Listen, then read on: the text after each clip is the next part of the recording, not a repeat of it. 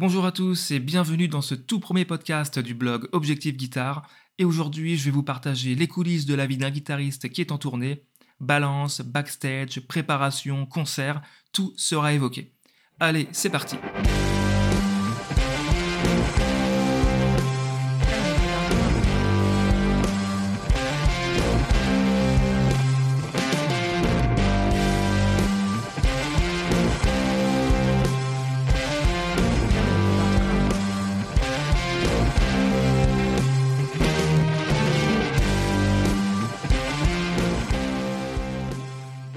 Depuis la création du blog, je reçois régulièrement des messages de personnes souhaitant en savoir beaucoup plus sur le train de vie d'un musicien ou d'un guitariste qui est en tournée. Généralement, on imagine tout un tas de clichés quand il s'agit d'évoquer la vie d'un musicien voguant de concert en concert, même si cela peut être vrai pour un groupe comme les Stones, ACDC ou encore Nirvana, cela l'est quand même beaucoup moins pour 99% des musiciens que vous voyez en festival, à la télé ou encore dans votre salle de concert du coin. Quelle est sa routine Que se passe-t-il derrière le rideau J'ai décidé d'y consacrer ce podcast me basant sur ma propre expérience. Il ne s'agira donc pas d'un podcast à but pédagogique, mais plutôt sur les coulisses de ce à quoi ressemble la vie d'un musicien qui est en tournée. N'ayant jamais joué avec Metallica ou les Guns, mais plutôt avec des artistes signés par des labels indépendants, vous allez connaître quelle est la réalité de la vie d'un guitariste qui est en tournée. Lorsque j'étais élève au Musique Academy Internationale de Nancy, les intervenants le disaient régulièrement, la musique, quand on est musicien live, c'est 5% du métier. À titre perso, moi j'ai commencé mes premières tournées en décembre 2010 avec un groupe qui s'appelle 100% Stones. Voilà, j'ai réalisé à quel point c'était vrai. Quelques jours avant le concert en question, généralement la boîte de production envoie ce qu'on appelle une feuille de route qui donne diverses informations. Donc ça peut être euh, l'adresse de la salle du concert, lieu et heure de rendez-vous, la durée du trajet, l'horaire des balances, le temps des balances, l'heure du concert, euh, et voilà, tout un tas d'informations complémentaires si besoin. La feuille de route est généralement utilisée par des projets musicaux d'une certaine envergure, réunissant musiciens, techniciens, régisseurs, producteurs. Elle est rarement utilisée par des groupes qui se gèrent eux-mêmes. Euh, voilà, si vous êtes quatre dans le groupe et vous partez à quatre sur la route, un simple SMS suffit largement pour vous organiser. Je vais vous faire une terrible révélation, que ce soit un concert prévu dans un festival, une salle de concert, une soirée privée, un bar ou une animation, le meilleur ami du musicien de tournée, c'est la route. Dites-vous que le groupe que vous voyez dans votre salle du coin a fait certainement 5 heures, 6 heures de route pour venir jouer 1h30 et qu'il fera la même chose pour rentrer chez lui. La réalité est la suivante départ très tôt le matin afin de rejoindre le groupe à un point de rendez-vous, pour ensuite partir en direction du lieu où se déroulera le concert. Certains ont un tourbus confortable avec couchette, couchette perso, cuisine, télé, PlayStation, etc. Mais pour beaucoup, ce sera voiture perso ou minibus. Euh, en 2015, moi j'ai accompagné le bluesman euh, euh, Big Ed Sullivan, qui est quand même un bluesman très réputé aux États-Unis, en particulier à New York. Eh bien, notre moyen de transport, c'était nos voitures perso. Et qui dit route dit être à l'heure. Voilà, la règle d'or du musicien de tournée, c'est être à l'heure. C'est pas très rock'n'roll, mais franchement, euh, arriver une heure en retard, rater les balances et faire un concert totalement pourri, c'est le meilleur moyen de ne plus jamais se faire inviter par des festivals et nuire à la réputation d'un groupe. Et autre point concernant la route, être musicien, c'est faire le choix de faire des trajets de vacances tous les week-ends. Moi, ça m'arrivait de jouer le jeudi à Bruxelles, le vendredi à Poitiers, le samedi à Perpignan et de rentrer le dimanche à Paris.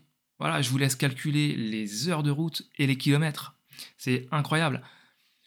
Autre exemple, je me souviens d'un concert, euh, c'était avec 100% Stones, où on avait joué dans une station euh, de ski en Suisse qui s'appelle Verbier. On a terminé le concert à 1h30 du matin et on avait rendez-vous à 9h30 du matin au Stade de France pour faire des balances. Donc euh, là, beaucoup de route et peu de sommeil, voire pas du tout. Voilà, donc après 6 heures de route, 5 heures, 7 heures, peu importe, pas le temps de se reposer, de faire la sieste ou de euh, parler pendant 15 minutes. Non, non, non, place à la préparation du concert. Chacun installe son matériel et se prépare pour les balances. Généralement, la durée des balances dépend de la taille du projet musical. Le groupe 100% Stones que j'ai accompagné pendant deux ans balançait 30 minutes montre en main. Installation comprise. mais ça relève quand même de l'exception. Généralement, il faut compter environ deux heures pour bien peaufiner chaque réglage. En tant que guitariste de tournée, j'utilise principalement la configuration suivante. Deux guitares minimum. Voilà, ça c'est le minimum au cas où je casse de cordes en plein concert. Voilà, j'en ai une autre à portée de main et c'est quand même beaucoup plus pratique. Un ampli et franchement un combo. Pas de double corps Marshall. Franchement, c'est quand même beaucoup plus pratique pour le transport. Si vous vous pointez avec un double corps Marshall, votre équipe, franchement, elle fera particulièrement la grimace. Ensuite, un pedalboard. J'ai écrit un article sur mon blog, euh, voilà, vous pouvez, vous pouvez jeter un œil sur la, configuration que moi j'utilise. Euh, j'utilise également des câbles jack et euh, des stands guitare. C'est tout ce que j'emporte avec moi en tournée. Pendant les balances, je fais vraiment bien attention à régler mes pédales pour avoir un bon équilibre entre clean et saturation tout en communiquant avec l'ingénieur du son. Et évidemment, j'applique la règle suivante, la nouvelle règle d'or, pas de virtuosité pendant les balances. Voilà, vous voulez euh, connaître la différence entre un amateur et un pro, franchement, vous avez la réponse. Pas de virtuosité. À moins que le show en question demande une certaine virtuosité, franchement, les balances, c'est tout sauf une cour de récréation. Ça ennuie les musiciens, ça ennuie les techniciens, régisseurs, voilà, ça, embête tout le monde à travailler dans de bonnes conditions. Et voilà, et en plus, ça fait pas pro du tout. Donc chaque instrumentiste règle son matériel à tour de rôle avec l'ingénieur du son, et généralement ça se termine avec euh, quelques chansons jouées ensemble. Voilà, donc on en a fini avec les balances, et on arrive enfin à un moment où on va pouvoir souffler un peu. Pendant quelques heures, euh, il est question de lâcher un peu la pression, c'est là où on a justement un peu plus de liberté, et les festivals et les salles de concert euh, sont généralement quand même très accueillants envers les musiciens, ils leur permettent quand même de se détendre avant de jouer, même après, hein, on peut se détendre avant et après.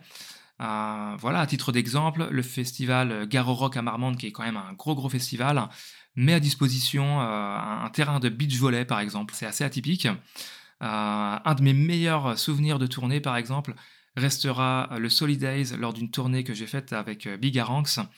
Euh, je me rappelle très bien, j'étais en train de boire une bière et jouer au ping-pong. Voilà, je faisais les deux en même temps. Et il y avait euh, Azaf Avidan à ma gauche, juste euh, en train de régler sa guitare. Il y avait David Guetta à deux mètres en face de moi, qui était en train de voilà d'apprécier l'ambiance des loges. Et un peu plus loin, au fond, il y avait Liam Gallagher qui jouait avec son groupe BDI. Donc c'est aussi ce genre de moment, c'est aussi l'occasion pour manger entre musiciens et l'équipe technique. Euh, que ce soit un gros festival, une, salle de concert, tout le monde se rejoint au même endroit. Que vous soyez un gagnant d'un tremplin régional ou Mathieu Bellamy de Muse, vous partagerez ce moment ensemble. J'ai eu l'occasion de rencontrer beaucoup de musiciens tout au long de mes tournées, connus ou pas, et c'était toujours un super moment de partager tout cela avec eux évidemment, on en arrive euh, au moment du concert. Donc, euh, je rappelle, hein, euh, on est parti tôt ce matin. on a fait les balances, on s'est un petit peu reposé. Donc, ça fait déjà environ 12 heures, 12 heures de travail. Et on est enfin prêt à monter sur scène au bout de 12 heures. Qu'est-ce qu'on fait généralement avant? Alors, certains groupes ont leurs habitudes. On peut faire un rituel, on peut s'échauffer, etc. Personnellement, moi je me contente de penser à autre chose afin d'être le, plus détendu possible. Le stress diminue généralement avec l'habitude, ça se remplace par de l'excitation. On attend juste le signal pour monter sur scène. Euh, c'est généralement donné par ce qu'on appelle un noir plateau, donc c'est l'extinction de toutes les lumières.